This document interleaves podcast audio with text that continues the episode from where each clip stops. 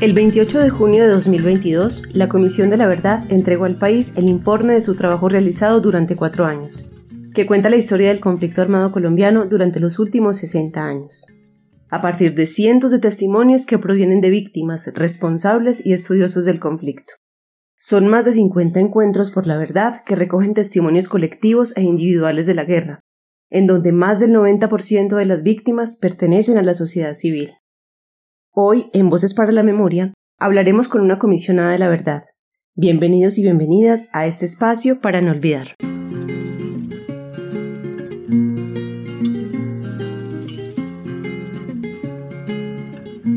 Voces para la Memoria.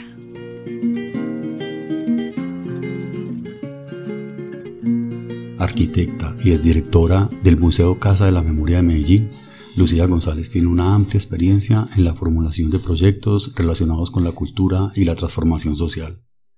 Es tan larga su trayectoria laboral y social que cuando se le pregunta por ella, bromea diciendo que si la cuenta toda requeriría varios episodios y que además le harían la cuenta de los años que tiene. Yo tengo muchos años, mi trayectoria es muy larga. no, necesitaría muchos podcasts, muchos programas. Oír la voz estudiosa. Hay dos temas en particular que le inquietan, la justicia social y el arte. Yo soy una enamorada de dos cosas que he juntado en la vida, de la justicia social, de la búsqueda de la justicia social. Desde chiquita siempre estaba muy obsesionada con la injusticia social de este país, con la exclusión, la inequidad, el racismo, todo eso siempre me ha impresionado. Y segundo, con el arte. Tuve mucha formación de arte desde muy pequeña por mi madre. Entonces, cuando trabajo en una entidad artística, siempre he metido temas sociales y cuando trabajo en entidades sociales, siempre pienso que el arte es un medio muy potente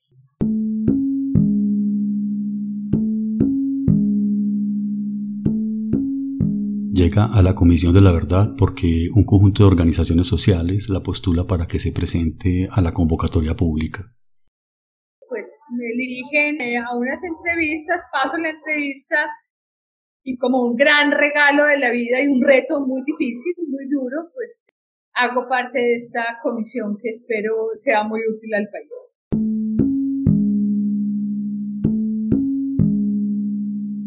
La verdad es sinónimo de veracidad y supone un juicio que es difícil de negar racionalmente. Sin embargo, con todo lo ocurrido en la larga trayectoria del conflicto armado colombiano, resulta un reto enorme comprender la verdad de lo sucedido. Ahí es donde uno se pregunta, ¿qué es la verdad para la Comisión de la Verdad? Para nosotros es, ese mandato se resume en la posibilidad de construir una narrativa que dé cuenta de la manera más clara posible de lo que nos ha pasado como sociedad a través de este periodo que para nosotros empieza en 1956, donde las insurgencias toman cuerpo y el mandato iba hasta el 2016. Nosotros lo hemos extendido hasta ahora porque pues no es posible no nombrarlo, que de alguna manera sigue pasando. Y entonces entendemos que más que la verdad es esclarecer, es ponerle luz a esos hechos, a esos factores de persistencia que han hecho que el conflicto armado se ancle en Colombia. Y hemos optado porque esa verdad resulte de escuchar muchas voces de muchos sectores, contrastarla con informes, con trabajos previos de la academia, con los enormes ejercicios de memoria que ha hecho este país y sacar unas conclusiones que las llamamos hallazgos, que en general son más bien factores de persistencia que nos llevan a unas recomendaciones. Para eso se hizo la Comisión de la Verdad, no para contar un relato del horror, sino para encontrar cuál es el camino para salir de ese estado de cosas horrible, horroroso que hemos permitido que pase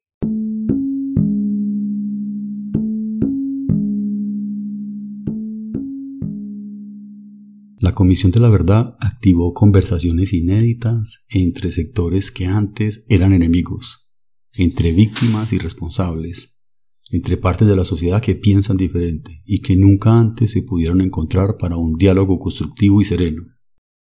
Lucía nos cuenta cómo fueron esas conversaciones. Lo más importante para poder comprender era escuchar a los otros, porque eso nos permitía acercarnos a la realidad de lo que pasaba de primera mano, no a través de textos académicos, no a través de los intelectuales, que por supuesto nos sirvieron de soporte, pero la verdad del ser humano es una verdad profunda, es una verdad legítima, porque es la que emana del dolor, del dolor de la victimización, también del dolor que sintieron los responsables que salieron de la guerra y reconocieron que habían hecho un daño pues horrible y de la conciencia muchas veces amplia, otras veces estrecha, de decisores de país, quienes tuvieron en sus manos la posibilidad de tomar decisiones que unas veces alentaron más la guerra y otras veces redujeron la guerra. No es nada sencillo que una persona esté dispuesta a narrar lo que le sucedió a ella o a su familia por culpa del conflicto armado. Yo creo que lo más bonito fue como la confianza que generó la Comisión de la Verdad, que es un valor muy grande porque si no había confianza, pues no iba a haber posibilidad de establecer un diálogo abierto, fluido, transparente. Creo que la manera de acercarnos ayudó muchísimo, no solamente a las víctimas, sino a los responsables. Pero también porque no les estábamos diciendo usted cuántas masacres hizo, usted cuántos eh, desaparecidos tuvo usted, sino cuéntenos qué pasó. Cuéntenos desde el principio, cuéntenos cómo llegó a la guerra, cuéntenos por qué llegó a la guerra. Es decir, hay una conversación que es más humana, que es más profunda y que abre un espacio para que los otros vayan contando esas historias que han escondido, que han guardado, que las han escondido por miedo, por vergüenza. Esa escucha, que es la escucha del dolor, íntima, profunda, legítima, es también la escucha de las comunidades, no solo de las personas, sino de eso que se va volviendo como un, relato colectivo, te da una perspectiva muy honesta. De todas maneras, pues uno tiene que contrastar y fue una escucha que nos exigió mucho porque es una escucha que hay que hacer con profunda honestidad, no puede estar eh, hecha con sesgo para que pueda llegar esa voz transparente de quien pone su dolor al servicio de la patria para llegar a los hallazgos y a las recomendaciones de manera que el país tenga material suficiente para establecer una conversación, un diálogo muy profundo, a encarar la verdad de lo que nos ha pasado. En el exilio encontramos mucha gente que tuvo que salir corriendo, llegó a territorios ajenos, que allá no podía decir que hacía parte del OPEO, del sindicato de trabajadores de no sé qué, porque eso se le convertía en un estigma. Entonces mucha gente creció con ese ocultamiento que hace tanto daño. ¿Por qué no nombrar las cosas como dice el psicoanálisis? Pues hace que se queden ahí enquistadas y sigan haciendo daño. Nombrarlas sana, nombrarlas alivia, tanto para víctimas como para responsables. Porque hay una conversación que es muy bonita, que es la de la búsqueda de comprender para mejorar, para resolver y no para juzgar.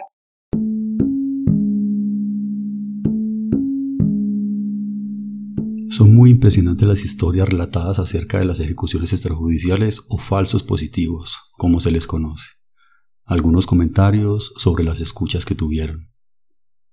Siempre fueron familias muy humildes y familias campesinas o hijos de familias humildes y campesinas o obreras las que se llevaron a, asesinarlos como guerrilleros.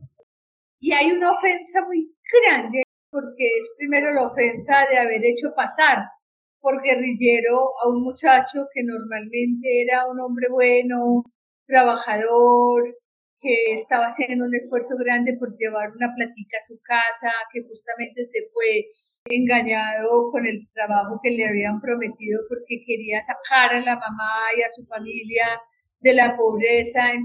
Hay un dolor muy grande de saber que fue el Estado, que fueron las fuerzas del Estado quienes, en vez de protegerlos, hicieron eso. ¿Cómo es posible que el padre, cierto, que es el Estado, te violente de esa manera y te, te arranque un hijo? Y fuera de eso, haber pasado tanto tiempo sin que el Estado y la fuerza pública hubiera reconocido y hubiera asumido su responsabilidad. Bueno, la fuerza pública sigue diciendo que son manzanas podridas, pero ya la evidencia es muy clara y pone en claro que es un sistema que se instala, que no tiene que estar escrito como una política pública para convertirse en una práctica cotidiana que fue admitida y eso tiene que ser muy doloroso.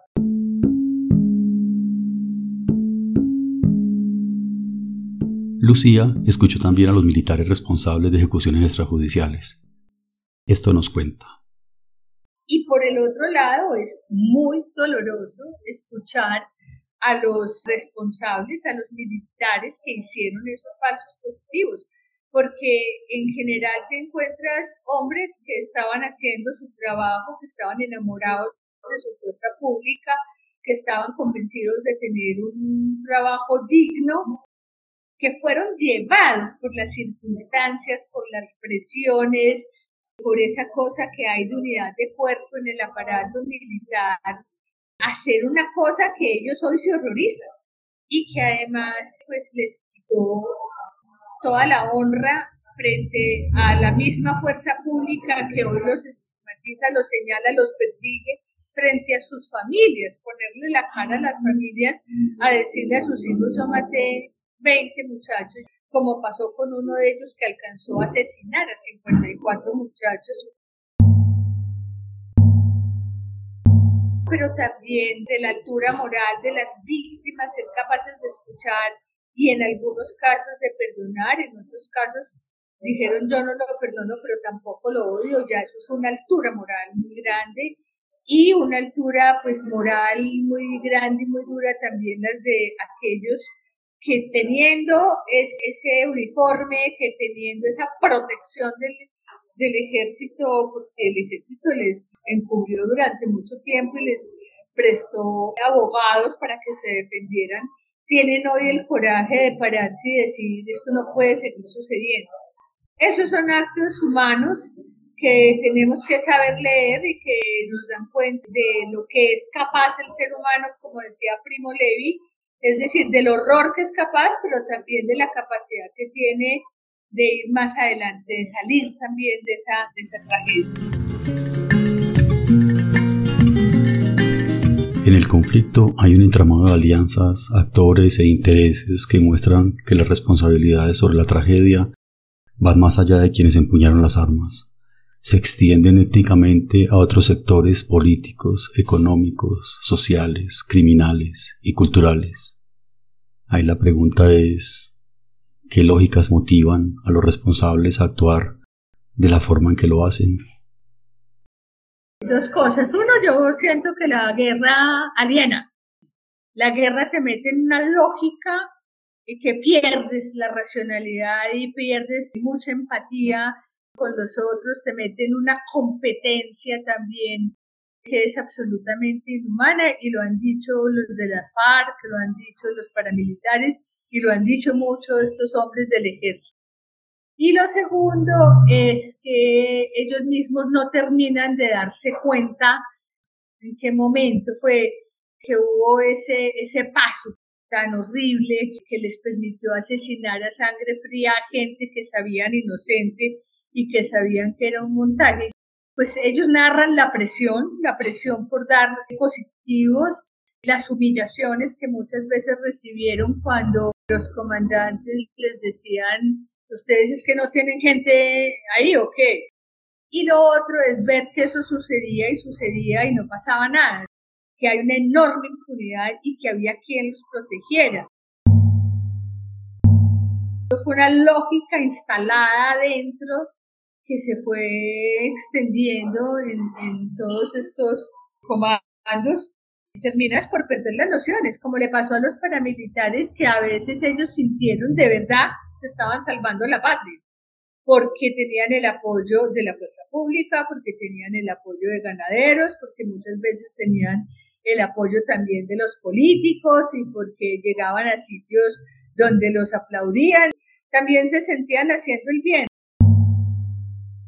Por eso la guerra es un monstruo grande y pisa fuerte, ¿cierto? Toda la pobre inocencia de la gente, incluida la de los victimarios.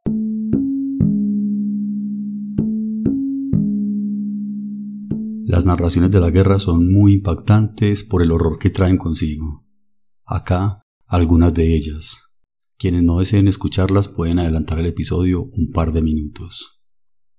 Este ejercicio lo hacemos no con ánimo amarillista, sino con la intención de dar a conocer hechos de dolor y reconocer a las víctimas. No para espantar a nadie, sino para que nos demos cuenta de lo horrible que es la guerra y que no tenemos ningún argumento, ninguna posibilidad como sujetos morales y políticos de seguir alentando la guerra.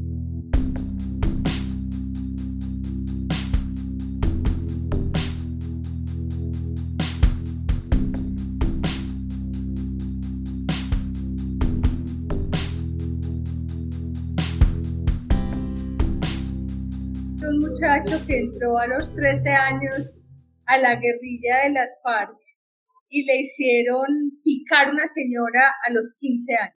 Y él se enfermó, el cuerpo y el alma no le dieron y, él cuenta que se ha pasado toda la vida pensando en ese hecho, pero que lo extraño es que después pudiera haber matado tanta gente pero también reconoce que eh, estaba en un contexto y en un mundo, él estuvo primero en la guerrilla, después en los paramilitares, donde matar era tan normal que terminas tú por banalizar el mal, que es eh, realmente lo que pasa.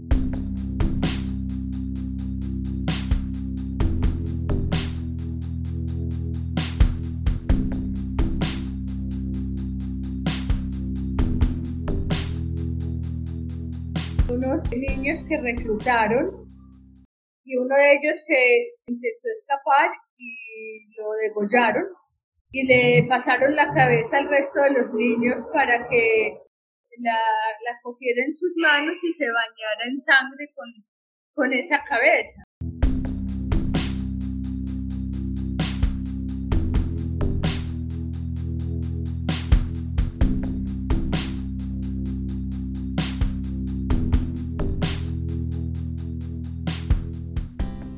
Comisionado contaba en estos días de un muchacho que lo cogieron los eh, paramilitares, era de la guerrilla, y lo violaban con un perro, un perro que estaba entrenado para violar hombres. Pues yo creo que antes, antes no es una sociedad más enferma, porque es que son muchos los que han pasado por, por historias de ese calibre. ¿Qué es lo que hay en la sociedad que permite que esas cosas pasen? La pregunta es a todos, la pregunta no es solamente a esos tipos.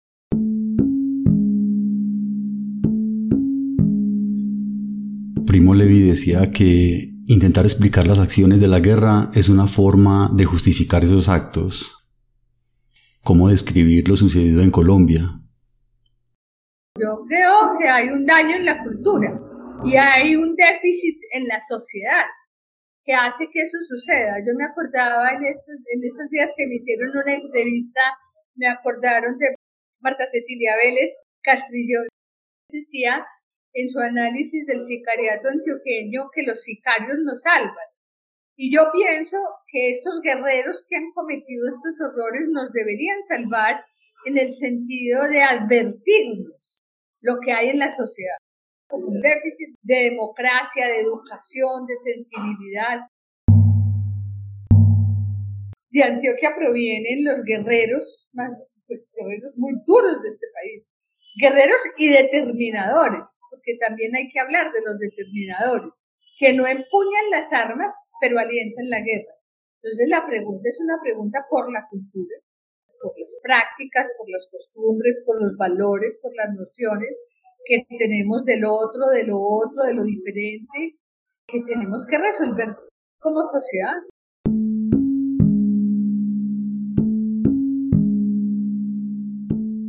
En el informe hay una pregunta y es sobre esos múltiples acuerdos que se han llevado a cabo para un proceso de paz no logra cerrarse completamente y en cambio la guerra se sigue reciclando. La guerra se produce por un montón de condiciones de disputas por el modelo del Estado, de disputa por las rentas, de disputas por el poder político, de disputas por la tierra, que termina convirtiéndose en un conflicto armado. Hoy tenemos un conflicto armado que no es el mismo que teníamos antes de las negociaciones con las FARC. Es otra guerra, es una guerra por las rentas, es una guerra por la minería, por las rentas del narcotráfico, pero es porque los asuntos que constituyen el estímulo a la guerra, los factores de persistencia no han sido trabajados. Entonces siempre estamos creyendo que sacando los guerreros se acaba la guerra y eso no es cierto. William Ospina tiene un poema que es muy diciente que yo se los recomiendo, que me acordé justamente hoy que veía aquí en, en un hermosísimo museo que hay en Ibagué sobre la historia del Tolima, hablaba de sangre negra y el poema dice, los podéis matar, los podéis eliminar y ellos seguirán creciendo en el horno que cuece las injusticias, las inequidades. Innumerables veces que la gente dice abandono del Estado. Y tú vas a ver, y bueno, hay una alcaldía y hay cualquier otra cosa, pero realmente no se sienten protegidos, no se sienten acogidos, no sienten que haya un padre para el cual ellos cuentan. Y eso es muy grave porque eso te pone del lado de la ilegalidad, te pone del lado de la no de la corresponsabilidad, sino de la irresponsabilidad. Si yo no, si nadie me cuida, yo no me debo a nadie. Entonces también hay, hay unos factores que es necesario resolver.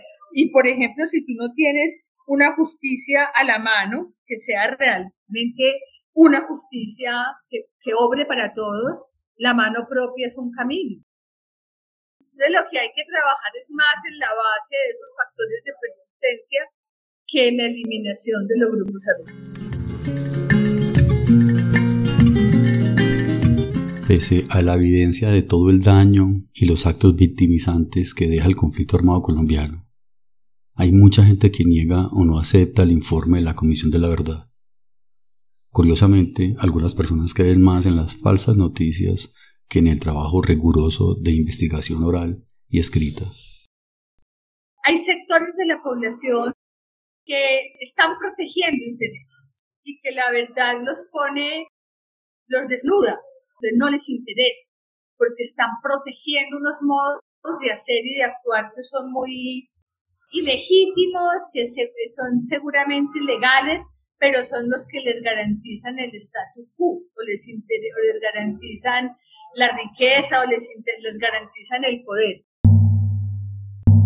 Y por el otro lado, hay una sociedad que tiene mucho miedo de encarar la realidad ha vivido el trauma de la guerra, que tiene miedo de saberla, que tiene miedo de tenerla que enfrentar, que tiene miedo de tener que tener, de poder tener alguna responsabilidad.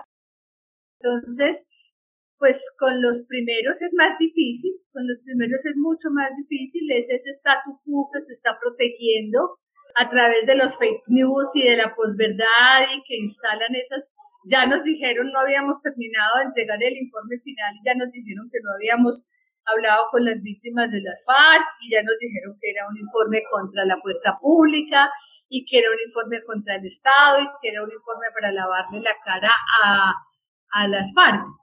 Ese, ese sector es muy difícil de mover, es más fácil de mover el otro, que es como eh, desarrollar empatía, es lograr decirle, mire, de verdad, si aquí no salimos todos adelante, no lo vamos a lograr. Esto no es que salgan unos y otros no. Y tenemos que tener reconocida la dignidad.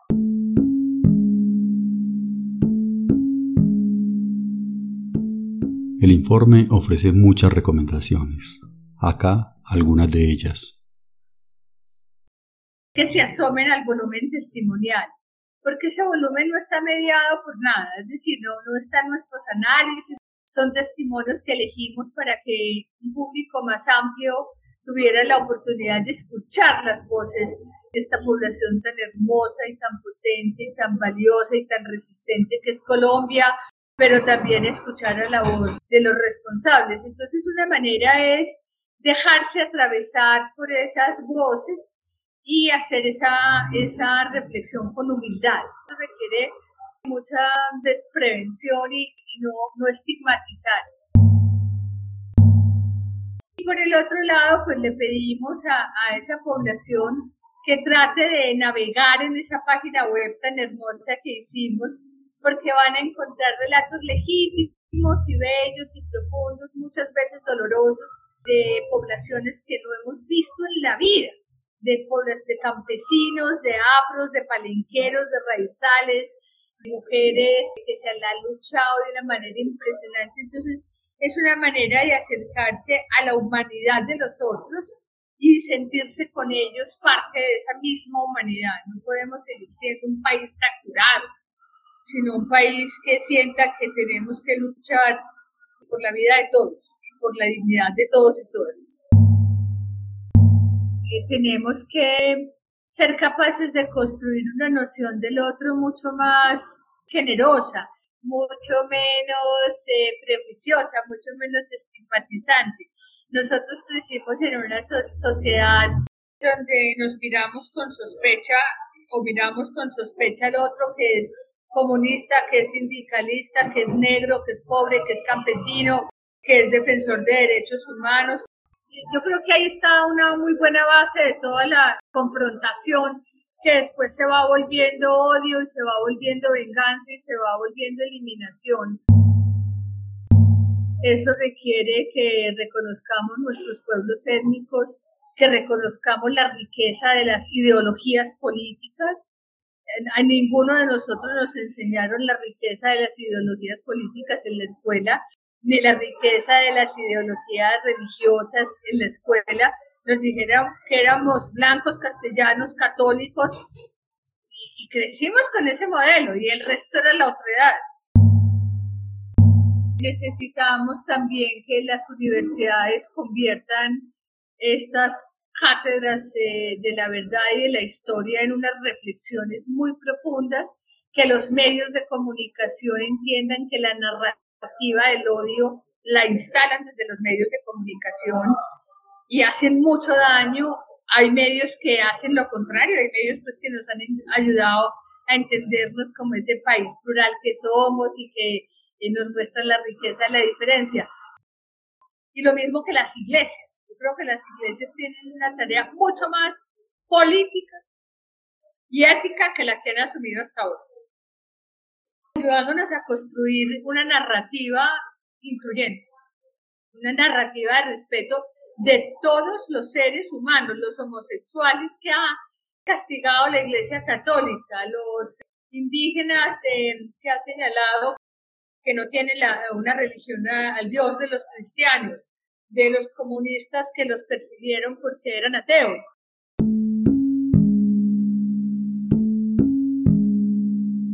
Para finalizar, algunas luces de esperanza. Uno, tenemos una inmensa capa de la población trabajando por la resistencia y por la persistencia e insistencia en la paz. Inmensa. Son enormes los ejercicios de paz que hay en los territorios. Dos, tenemos una juventud consciente, una juventud que tiene una reflexión ética mucho más avanzada, que ha logrado comprender que este modelo excluyente no es tolerable. Así lo vimos en el estallido social, que además reconoce el valor también de lo, de lo ambiental, de lo ecológico, que hace parte de esos déficits que tenemos como nación y yo diría que tenemos que tener esperanza también en este nuevo gobierno, pero más que esperanza es sumar y apoyar y apostar a que es posible el cambio que se está proponiendo, porque ese cambio no lo puede hacer un gobierno solo. ese cambio se hace de la mano de la sociedad. Entonces tenemos que apostar a que somos capaces de recuperar la humanidad que hemos perdido. A Lucía González le expresamos nuestro agradecimiento por su disposición a contarnos sobre el trabajo realizado en la Comisión de la Verdad. Una labor invaluable para convivir con las verdades feroces que deja el conflicto armado desde sus múltiples responsables. Hay que hacer lo posible por reconciliarnos como sociedad y abrirnos caminos de esperanza.